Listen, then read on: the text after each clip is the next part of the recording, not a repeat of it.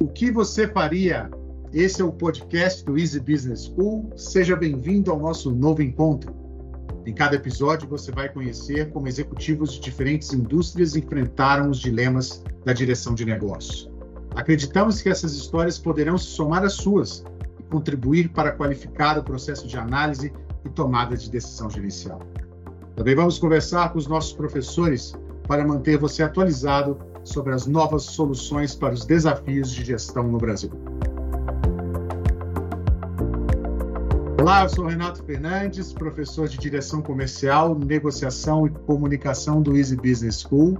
Hoje a nossa conversa é com Flávia Maia, membro do conselho da A-Life Group e nosso alumni do Executive MBA 2020. Flávia, seja muito bem-vinda ao nosso podcast. Conta para a gente um pouco mais sobre quem é você e como você chegou até a A-Life. Obrigada, Renato, pelo, pelo convite, pela oportunidade de estar aqui dividindo um pouco de, de experiências aí, né? É, bom, eu sou Flávia Maia, tenho 42 anos, mineira, nascida em Uberlândia.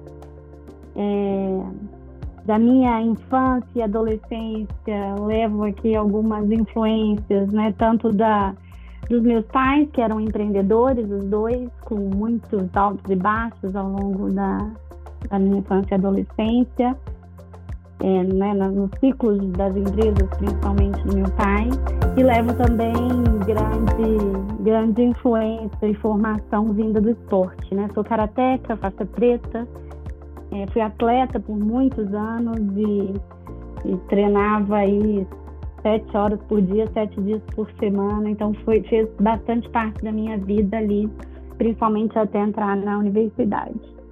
É, comecei carreira em mercado financeiro, em banco, já estagiando logo no início da faculdade, formada em administração pela Federal de Berlândia.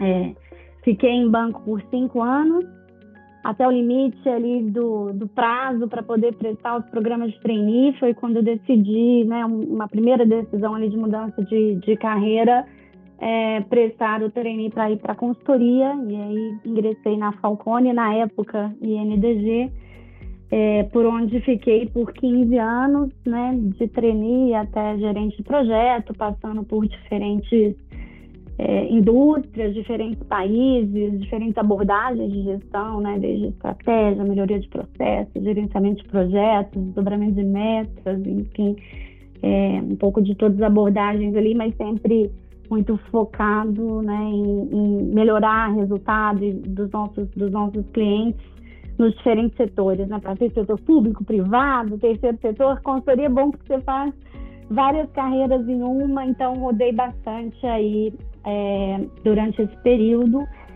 E há dois anos uh, estou na, na eLife Nino, que é uma empresa do setor de food service, que tem aí várias marcas conhecidas, né? Tatu Bola, Boa Praça, Eu Eles, Nino, restaurantes da família Nino. É, e aí nesse novo, novo desafio de ajudar esse grupo que está numa, numa expansão super, super acelerada. Então, um breve resumo aí da, da minha carreira até aqui. No paralelo da carreira, né, é, fiz o EMBA 20 e foi uma, de fato, muito transformador na minha jornada e a gente pode falar um pouquinho disso mais adiante. É, casada e dois filhos, Lucas e Thiago, com 9 e 7 anos. Muitas coisas aconteceram com Flávia Maia nesse período. Jovem ainda, 42 anos, esposa, mãe, executiva, trabalha em conselho, fundou uma empresa que logo mais a gente pode saber um pouquinho mais e também foi atleta, inclusive, se não me engano, disputando campeonato brasileiro e pan-americano. Quer dizer, tem muitas coisas na sua história que você poderia contar para gente. Qual você acha que foi um dos seus principais desafios? Tá.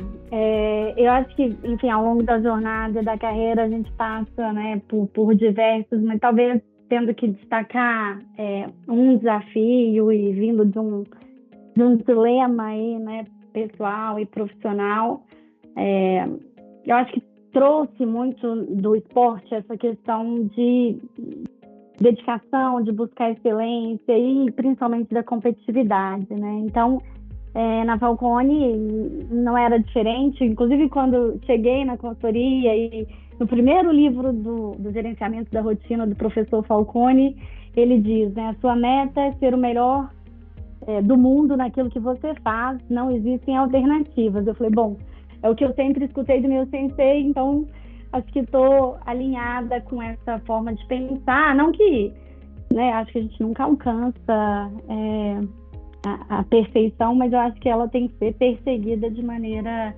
é, incessante. E, e eu trouxe, então, essa questão da, da competitividade sempre comigo, faz, faz parte de, de como eu fui formada. E na consultoria, né, fui trilhando ali os caminhos de né, trainee até gerente de projeto, mas perseguindo ali o sonho de, de, de virar sócia, que é o, o, né, o topo da, da, da, carreira na consultoria. As empresas de consultoria normalmente têm seus planos de carreira muito estruturados, com regras muito, muito claras, né? E, e ao longo da estruturação da partnership, eu já estava lá, fiquei lá por 15 anos, é, ficou definida uma cláusula que é, né, pessoas casadas ou, ou, com alguma relação de parentesco não poderiam ser sócios. E eu conheci o meu marido na Falcone, é, entramos praticamente juntos, né? Então tínhamos o mesmo tempo de casa, mas como tivemos dois filhos, eu acabei ficando fora do, do, do trabalho por um ano, né? Durante seis meses de cada licença maternidade, o que fez com que ele também, super competente, chegasse aí aos 10 anos elegível antes de mim. Isso virou uma restrição ali, né? Isso para mim foi muito difícil, porque eu não queria aceitar que tinha batido no teto de forma alguma, e, e acho que isso me trouxe talvez um desconforto para que eu pudesse pensar fora da casa e buscar outros caminhos que eu pudesse continuar crescendo dentro de uma companhia que eu é, é, tinha muita identificação, né, assim, de valores, de cultura, e me sentia feliz. Então, não é que é, que eu não dá para crescer aqui, vou crescer em outro lugar. Eu, eu gostava muito ali, tinha muita coisa com que eu me identificava.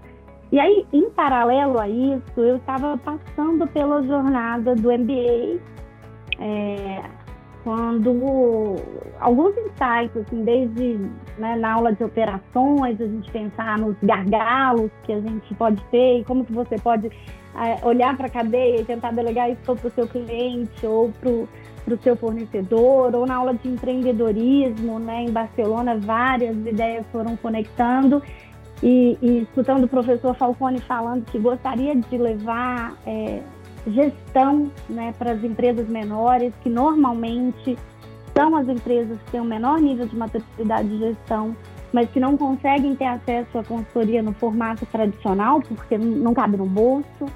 Então, acho que o meu desconforto com várias outras provocações, vamos dizer assim, fizeram surgir uma ideia, né?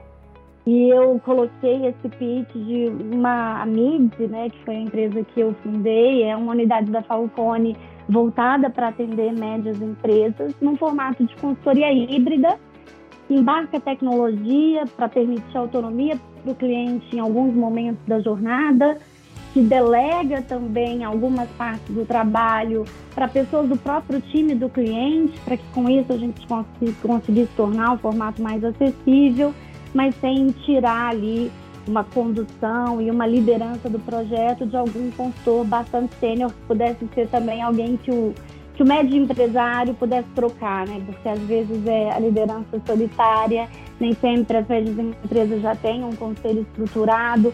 Então tinha várias pontas assim que fizeram a, a ideia desse negócio surgir e eu levei o pitch né, para nossa CEO, para o nosso conselho e super patrocinaram ali a ideia. Então a gente desenvolveu todo o modelo de negócio e lançamos a mídia em 2020.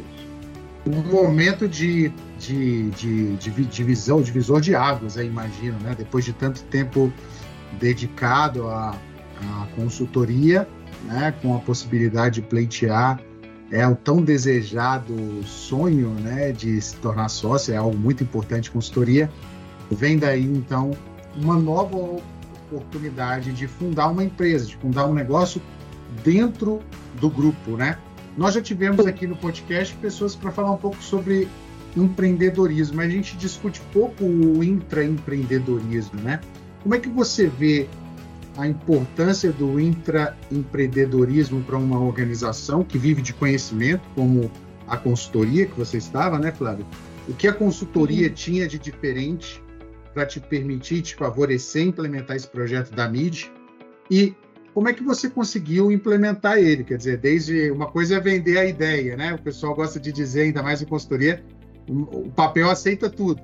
Como é que eu implemento isso depois com uma estrutura que já está posta, consultores que já estão lá? Como é que você implementou isso?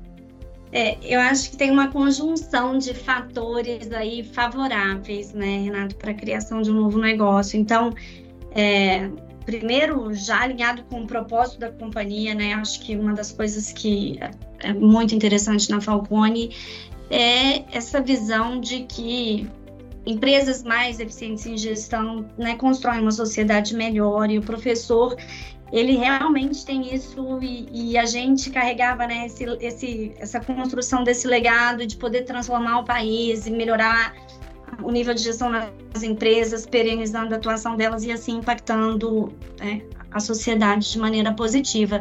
E aí existia claramente no professor já declarado várias vezes esse desejo de poder levar gestão e conhecimento de gestão para mais empresas. Né? A gente tinha uma carteira de clientes muito concentrada ali em empresas que já passaram a casa do bilhão de faturamento, que são aquelas que normalmente podem acessar o formato de consultoria tradicional. É, já já é, tínhamos tentado outros caminhos de, de levar a gestão para empresas menores, né? É, e, e, seja compartilhando conhecimento em livros, em cursos, né? Mas é, de forma como a gente fazia na Falcone, que é fazendo junto, executando, e até a gente ver o resultado acontecer, era um formato que tornava inviável, porque dependia de, né? É, um homem-hora ali de consultor que normalmente é caro e que não fechava a conta. Então, assim, acho que primeiro ponto existia dentro da estratégia da companhia, um desejo de é, é, atingir aí um, um, um, novo target de clientes, né? Então, esse era um ponto que eu acho é, premissa, enfim, né, que conectou. Segundo, eu acho que o momento que a gente criou a mídia é um momento em que a gente estava borbulhando também, repensando. Acho que com a, com a transformação que acontece nos negócios, e o, a mudança no ritmo que ela acontece hoje em dia, todos os negócios deveriam estar tentando se reinventar todos os dias, né? A gente fala, se for para ter uma disrupção que seja é, feita dentro de casa. E a gente estava num momento, acho que também muito favorável para isso. Então, existia ali um comitê de inovação, com uma governança que permitia com que as pessoas pudessem né, submeter as suas ideias e aí estruturar dentro de um, de um processo né, de inovação no nosso lab, tá bom, o que, que é a minha ideia, por que, que eu, qual que é o meu problema, ou qual o problema que existe aqui, qual o tamanho de mercado desse problema, qual é a forma como, como eu acredito que consigo resolver esse problema, qual é a prova de conceito, quer dizer, o pequeno teste que a gente vai fazer para dizer e provar que isso é viável, né, o meu mínimo produto viável, o famoso MVP, quanto de recurso eu preciso para isso e quais são os indicadores que a gente vai monitorar para ver o sucesso disso. Então, assim, existia tanto que vários novos negócios, é, não necessariamente novas unidades de negócio, mas novas soluções estavam surgindo ali também na Falcone naquele momento.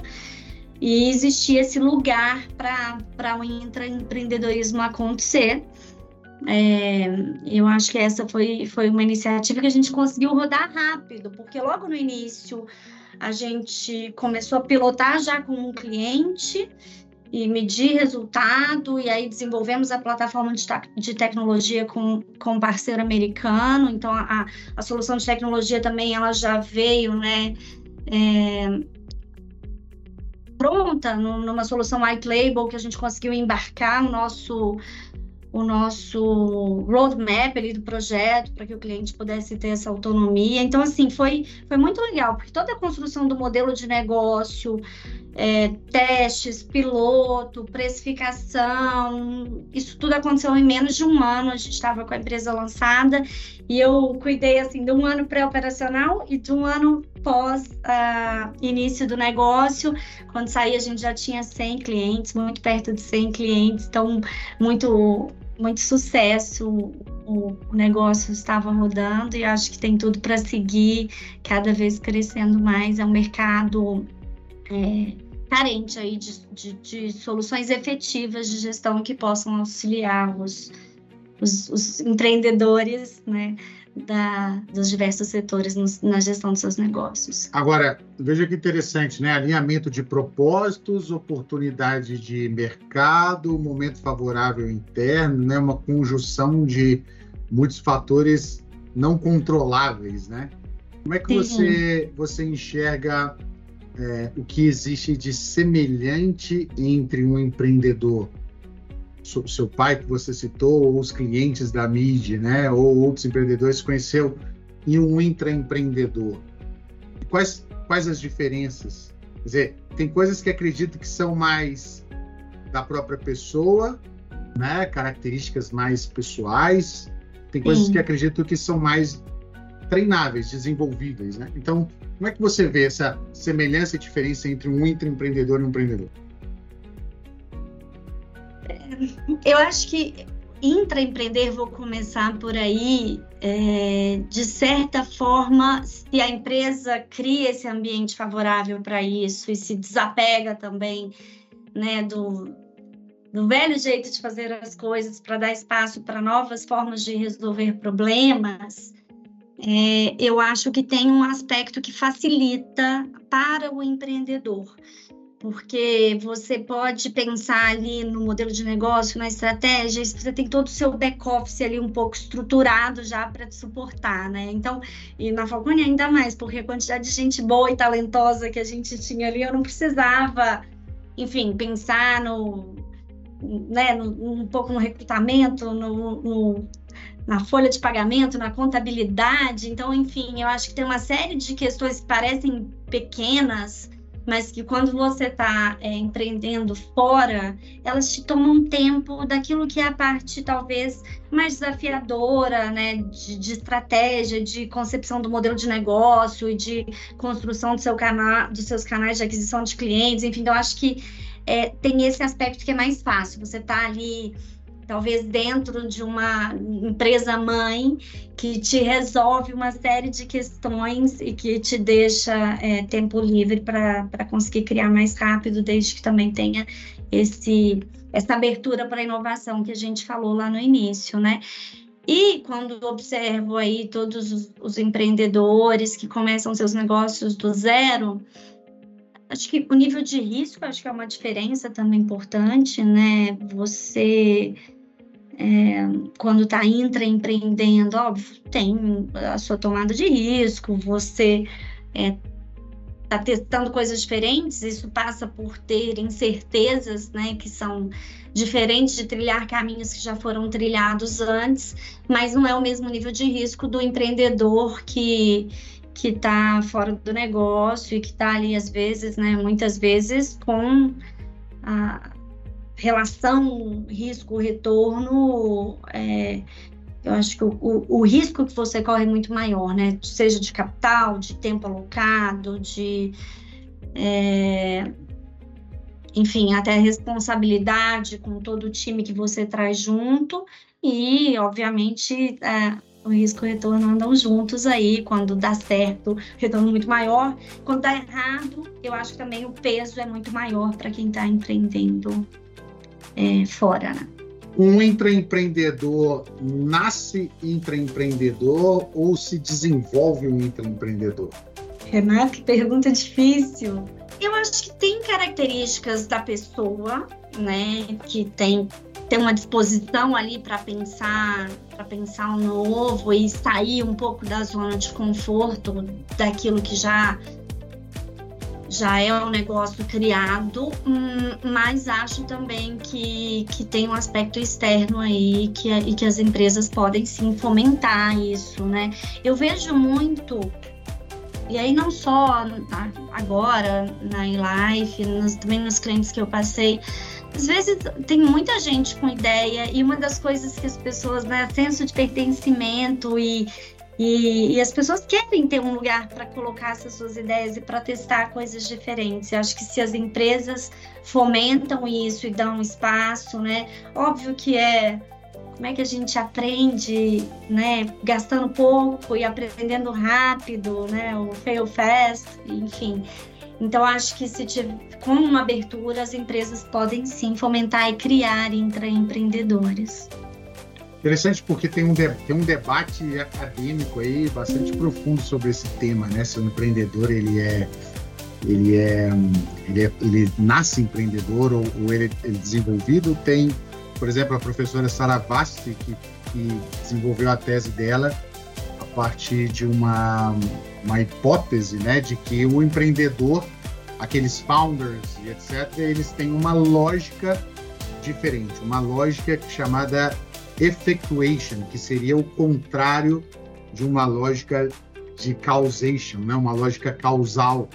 É uma área interessante. Tem gente que vai dizer, na verdade, o, o, o empreendedorismo pode ser fomentado. Né? Eu acho que, sem dúvida, para o nosso país, né? dentro dessa missão do professor Valcone que você compartilhou, que é, de alguma forma, também a nossa vocação aqui do IES e do ISE, né, de mudar Sim. a sociedade através das pessoas, sem dúvida o fomento ao empreendedorismo é uma coisa que é fundamental, né? Externamente, empreendendo em novos negócios, ou também internamente para que permita que a organização é, se renove, né? Se, se cria a possibilidade de se disputar internamente. Perfeito. O que, o que fez com que você transitasse, então, estava tudo muito interessante, negócio implementado, porque, porque procurar outros desafios agora na Live? Qual a principal diferença entre intraempreender e agora voltar ao mundo executivo e ainda atuando em conselho? Bom, durante a consultoria passei por diferentes empresas e um, e um dos meus clientes tinha sido XP Investimentos, onde eu conheci o, o meu atual sócio. Então, eu, eu não procurei, Renato, mas né, o, o Pedro retomou aí o contato comigo, fazendo esse convite longe de ter sido uma solução fácil. E aí, mais uma vez, a escola esteve presente, né? Mesmo eu já, já tinha me formado, mas contei muito com a mentoria dos professores aí, do César, com longas conversas e muitos cafés é, para poder tomar essa decisão. É, eu estava num momento de carreira muito feliz, né? Enfim, 15 anos de consultoria. Consultoria é meio que eu, logo no início, ou você se apaixona ou você fala, isso não é para mim, porque é um estilo de vida é, de longas horas de trabalho, enfim, é, que realmente exige muito. E eu era, durante os, 15, os 13 anos, vai, porque dois eu estava empreendendo, mas durante os 13 anos que eu estive no campo de consultoria, eu me achava super feliz. Já, já, já achava que eu tinha encontrado minha carreira, né, talvez para a vida e acho que fiquei muito mais ainda realizada intraempreendendo. Não sei, é uma coisa que eu acho que eu tenho vontade de fazer de novo, né? O MBA a gente é, treina muito para essa questão de direção geral e a minha carreira, mesmo na consultoria, já era uma carreira mais generalista. E eu falei, poxa, esse negócio de criar uma empresa do zero é um barato, porque não tem também os problemas, né? Assim, essa chance de escrever um caderno passando a limpo já, né? Quando você já está nas organizações há mais tempo, você tem uma série de processos que, em função até do crescimento, às vezes acelerados, você precisa reescrever algumas páginas né, que não que não estão rodando perfeitamente. Então, assim, eu acho que criar um negócio do zero é uma coisa que eu achei muito legal e, e, e teria vontade de fazer de novo. Então, eu estava num momento muito feliz e mais do que de desafio profissional, eu acho que de alinhamento com com a cultura e com os valores, que eu acho que é uma coisa extremamente importante para a gente se sentir bem e realizado. É que o convite foi, assim, é, uma oportunidade também muito interessante, numa empresa e numa indústria que estão num timing muito interessante, né? Então, a empresa está dobrando a cada ano, basicamente, preparando para uma abertura de capital assim que uma janela de mercado nos permitir, num desafio de é, também né, participar de conselho. Então, acho que tinha ali uma série de, de elementos que me fizeram, ah, bom, ok, vamos sair mais uma vez da zona de conforto e começar é, ir um pouco para o outro lado do, do balcão e, e, acompanhar aqui esse case. Mas não foi uma decisão fácil, não. E, e ali ponderando vários aspectos né, da tomada de decisão que a gente também discute aí nas nossas aulas, né, de conjugar o, o eu, nós, eles, e entender o impacto que esta decisão de carreira teria também é, não só na minha carreira, mas para minha família. Eu falei, acho que é, acho que é a hora e, e criei, criei coragem de tomar esse risco. Agora, né, dentro de, de um outro contexto, fora, fora da consultoria. Do, dois anos passaram e acho que foi uma decisão acertada, assim, feliz com, com o desafio atual e também com, com que a gente conseguiu né, construir na gestão da companhia nesses dois anos e com o caminho que tem pela frente, que ainda é uma, uma longa jornada. Mais de 400 casos discutidos no Executive MBA. Quantos, talvez deve chegar a casa aí de centenas, provavelmente, ou mais de uma centena, com certeza, em 15 anos de consultoria, fora os clientes da MID e agora atuando em um conselho, um pool de empresas, né? Resume isso tudo para a gente, Flávia, em uma visão do que você considera que é mais importante em uma gestão de uma organização. Independente do porte, se eu lidero uma organização hoje, eu tenho essa visão de direção geral que a gente comenta aqui tanto na organização, eu tenho uhum. que ter uhum. atenção principalmente ao quê? Eu acho que cultura é, é um ponto super importante, assim, né? Passei por organizações em que claramente assim o diferencial competitivo era a cultura, né? XP acho que é uma que, que isso ficou muito forte para mim, né? De pessoal realmente, né, arregaçando a manga e entra empreendendo um monte, mente aberta, criando novos negócios e a liderança dando espaço para isso. Então, assim, eu acho que é, cultura é um ponto de atenção super importante. E aí, gestão pensando é, em todos os subsistemas, né? Desde uma boa visão estratégica, para onde vamos, qual é o nosso modelo de negócio, né? Eu também sempre lembrando das aulas aí para ver que fica, né? Então, qual que é a sua proposta de valor, né? Quem são os meus clientes e por que eles compram de mim? Então, onde é a sua diferenciação? Então, essa estruturação do modelo de negócio com uma visão muito clara de onde você quer chegar e, e qual é a sua proposta de valor distintiva de outros players, de outras soluções do mercado, eu acho que super importante. E, e aí pensando na gestão em todos os níveis, né? Porque a estratégia no papel não vale nada. Então, como é que você desdobra isso também num nível mais tático, pensando em, em metas anuais, em alinhamento, gerenciamento pelas diretrizes e, e cascateando isso até a rotina do dia a dia, onde as coisas acontecem e, e onde o resultado é, é construído ali é, todos os dias e, e, as mudanças de patamares, melhorias de processo tem que, tem que desdobrar até lá para que a gente possa ver o, o ponteiro mexer. Então, acho que todo o sistema de gestão, com muita gente boa na cultura certa, vai. Exato, e, e, e, lembrar que uma coisa é, provavelmente, né, uma coisa é o plano, outra coisa é a implementação, né, capacidade de, de refletir, né, como você deu critérios aqui muito interessantes ao longo da sua própria jornada, refletir sobre o caminho que está sendo traçado, mobilizar as pessoas para, se eventualmente for necessário, mudar esse caminho também.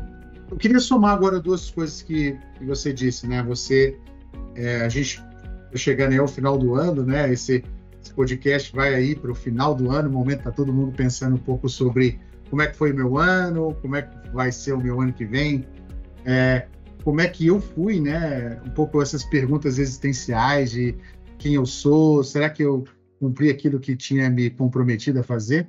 E você falou do professor Falcone, né, incentivando você a uma visão que você tinha também no esporte de buscar é, ser a melhor, né, o melhor naquilo que você fazia. Isso vem, vem de encontro, alguma forma, a, a, a forma como nós acreditamos na escola, é, a, a, forma como nós enxergamos a vocação de cada pessoa, né? Nós somos criados para voar alto, para a grandeza e para a magnanimidade, e não para rastejar, né? Como é que é possível, Flávia, conciliar a excelência em todos os aspectos da vida? Porque você, ao longo disso tudo que você fez, ainda tinha todos os elementos que também são tão importantes da sua vida, que é a sua relação, sua família, as relações familiares, uh, outros âmbitos da sua vida que são tão importantes. Dá para conciliar tudo? Dá para equilibrar tudo? Ser excelente em tudo? É, é, o que eu coloquei no início, né? Acho que buscar a excelência é algo que a gente tem que fazer sempre. E isso exige, é, nas diversas áreas, dedicação, disciplina. E para equilibrar, é, Renato, eu acho que um pouco um dia de cada vez, né? E muito atento, assim, aos, aos sinais, aos alertas, né? Então, que horas que você tem que, às vezes, desacelerar um pouco do trabalho, porque né, os filhos estão precisando um pouco mais da, da sua atenção, ou o marido. Então, eu acho que, que e gerenciando isso no dia a dia e, e vivendo um, um, pouco um dia de cada vez, quando a gente olha para trás, né? Parece Quais... que está dando certo. Quais, qual, o que, que, te, o que te ajuda a, a, digamos, ter como guia, o, o, digamos, a medida certa, né? Quer dizer, desbalanceou um pouco. No fundo, eu sempre penso esse tema, nós temos uma, uma sessão que acho que você teve também no EMBA, que é o, aquela sessão que a gente discute projeto familiar ou toda a questão do equilíbrio, né? A gente é uma discussão super interessante que a gente tem com os executivos. Sempre vem um pouco à minha cabeça essa ideia de que no fundo não existe um equilíbrio, né? Porque porque a nossa vida é algo em movimento, né? Então o equilíbrio no máximo ele pode ser momentâneo, mas é muito mais, na minha visão, uma questão de balanço, alinhamento, balanço, realinhamento, né? O que, o que, que eu tenho que ter como referência para quem, né, especialmente aqui as executivas, né, que querem ter a Sim. possibilidade de cumprir uma jornada profissional de sucesso sem abrir mão da família? Que, eu tenho que levar em consideração? Quais são os sinais, quais são os critérios que te ajudaram nesse sentido? Eu acho que aprendi algumas lições aí meio que na marra. Eu te diria que no meu primeiro filho, quando nasceu, eu estava na consultoria e eu voltei da licença maternidade e não tinha caído a minha ficha, né? Então, é, tracei uma, uma logística super maluca, né? Que eu ficava o dia todo no berçário, depois saía com o motorista, ia para casa e aí ficava com uma babá à noite até a hora que eu pudesse chegar. E eu, tanto eu quanto meu marido na consultoria, trabalhando longas horas. Então, às vezes, passar um dia sem ver meu filho acordado, com, muito novinho. É, e, né, por um, enfim, um aprendizado aí duro, eu, eu, os dois, meus dois filhos têm uma diferença de um ano e nove. E entre os dois eu tive um aborto espontâneo. Nesse momento, eu fui chamada para uma re, reflexão de, poxa, mas não era para eu ter, porque eu engravidei, como é que eu, que eu tô vivendo essa relação com meu filho? Será que não é um, né, um, até um sinal de alerta para que eu possa refletir? E eu tive que fazer coach para ressignificar muitas coisas, assim, né? Porque lá no Karatê era, poxa, se você treina sete horas por dia, sete horas por semana, meu professor falava, treinar de segunda a sexta, duas horas, não é isso que vai te fazer melhor, né? E a repetição para buscar a perfeição, isso exige dedicação e tempo. E infelizmente é um recurso que a gente tem limitado. E eu acho que eu levei isso muito ao extremo também. Então, né, não, não, nunca me achei uma pessoa brilhante, mas sou disciplinada, dedicada. E eu tive que ali no processo de coach falar, não, tá tudo bem se nesse momento da vida, porque eu tenho um filho que precisa de mim, eu tirar um pouco o pé E, e, e, aí ela fez muito entender aquilo que é intrínseco e que é extrínseco, né?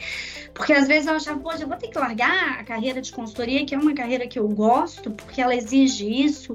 Eu falava, poxa, mas é a companhia que está te pedindo para ficar até 10, 11 da noite ou é você? E se você mudar de emprego, né, ou de. Mas se você não se, se conhecer, não fizer essa auto-reflexão, será que vai adiantar? E era verdade, assim, era muito comigo, né? Não era uma coisa. É, óbvio que o ambiente extrínseco, né, potencializa isso, mas eu acho que é, o, o, o, interno ali pesava muito mais. E aí, a partir dali, né, eu comecei a dizer, ah, tá bom, e se eu parar aqui hoje, né, e se esse material, de repente, sempre pode ser um pouco melhor, mas nesse momento tá na hora de parar, porque tem é, tem outras prioridades. Então, eu acho que ali foi um amadurecimento mesmo e uma reflexão para entender que é isso que você falou, né? Você tira um pouco o pé, é uma, uma polaridade ali de, de trabalho e vida pessoal. Quando você vê os. Eu não sei se você conhece o autor Barry Johnson sobre Polarity Management. Muito legal. Na Falcone a gente teve uma aula com ele, um professor de Harvard. Ele tem um livro sobre gerenciamento de polaridades. E o, esse né, work and life balance, quando a gente fala de famoso equilíbrio que é o ponto que você está provocando, ele fala, poxa, isso é uma polaridade, você não pode querer viver só, não é uma decisão de uma coisa ou outra, né? É uma coisa e outra. E aí ele fala muito sobre esse mapa de polaridades e como que você tem que fazer para se manter no lado positivo dos dois polos. E quais são os sinais de alerta quando você está caindo no extremo de um polo negativo? Então, muito rapidamente, para não alongar aqui, ele, ele explica: podemos falar, vou só é, trabalhar. Sinal de alerta vai vir a exaustão, você não vai mais estar produtivo, então está na hora de você ir para o outro lado e descansar. E se você também só ficar deste lado, vai vir uma sensação né, de pouco desafio, de aborrecimento, então tá na hora de. Então é, é, é um exemplo que ele dá, né? Ele falou igual é, inspirar e expirar. Você tem que ir fazendo as duas coisas e gerenciando a polaridade e eu vejo, assim, às vezes muitas meninas, né, na consultoria vinham se aconselhar, mas, pô, ou às vezes já durante a carreira falava, ah, não é uma carreira que eu, que eu vou ficar muito tempo porque eu quero ser mãe. E eu falava, bom, gente, acho que dá para fazer, tentando fazer esse, esse, esse balanço e algumas vezes também, né, ainda que a gente queira buscar a perfeição, entender que não vai dar para estar tá perfeito em tudo. Uma vez eu ouvi uma, até uma discussão de mulheres conselheiras falando, oh, não dá para querer que né, tá 10 no trabalho, com uma florzinha natural em casa, com a unha feita, não, se exija tanto, porque não, não, não vai dar para fazer todas as coisas, tá tudo bem. Um dia de cada vez. E, e eu acho que o mais importante é que, que, que a mulher se permita a realização nas áreas que para elas são importantes, né? Tem mulheres que se realizam só na maternidade está tudo certo, tem mulheres que se realizam só na vida profissional e está tudo certo, e eu acho que quem é, quer as duas coisas tem que, tem que ter esse direito de buscar a realização nas, nas duas áreas e, e também aceitar que às vezes algumas coisas não vão estar no nível de, né, de, de perfeição, é, mas que faz parte. E, e, dentro dessa discussão de diversidade que temos tido, né, é muito importante que a gente também discuta essas coisas, né, que, um, que as organizações também permitam, dentro da sua gestão e revisão de estrutura e políticas, a possibilidade de favorecer uh, o projeto familiar, né? Empresas aqui na própria escola, nós temos uma linha de pesquisa interessante que são as empresas familiarmente responsáveis, né? Pessoas que, é, que, através do exercício da sua direção e da sua gestão de pessoas, também favorecem. E, nesse sentido, sem dúvida, tem que ter um olhar ainda muito mais atento às mulheres nessas posições. E a pior notícia agora é uma notícia talvez ruim para alguns, boas para outros nesse período de final de ano, é que apesar de todo esse dilema, Flávia, o culpado não é o pobre tempo, não é verdade? Porque o tempo ele se dá na mesma medida para todos nós. Né? O tempo se dá em 24 horas, 1.440 minutos e 83 mil segundos para todos. Então, é, o desafio não é o tempo, o desafio é a, é a forma como nós enfrentamos o tempo, o valor do tempo, o valor da vida, né? São Sim. essas escolhas, né? Erradas e acertadas, permitindo, né, uma reflexão ao longo da jornada que nos fazem chegar lá. Infelizmente, estamos chegando ao final do nosso episódio, Flávia. Eu queria deixar aqui agora um espaço para que você pudesse compartilhar com os nossos ouvintes um grande aprendizado dessa sua tão incrível jornada pessoal e profissional. Acho que é o aprendizado, acho que esse ponto que a gente está falando agora do balanço e das escolhas que a gente faz com, com o nosso tempo, é, acho que é super importante para que a gente possa buscar, né? É, felicidade, realização em todas as áreas. E eu acho que isso começa com, com um bom autoconhecimento. Acho que é muito importante.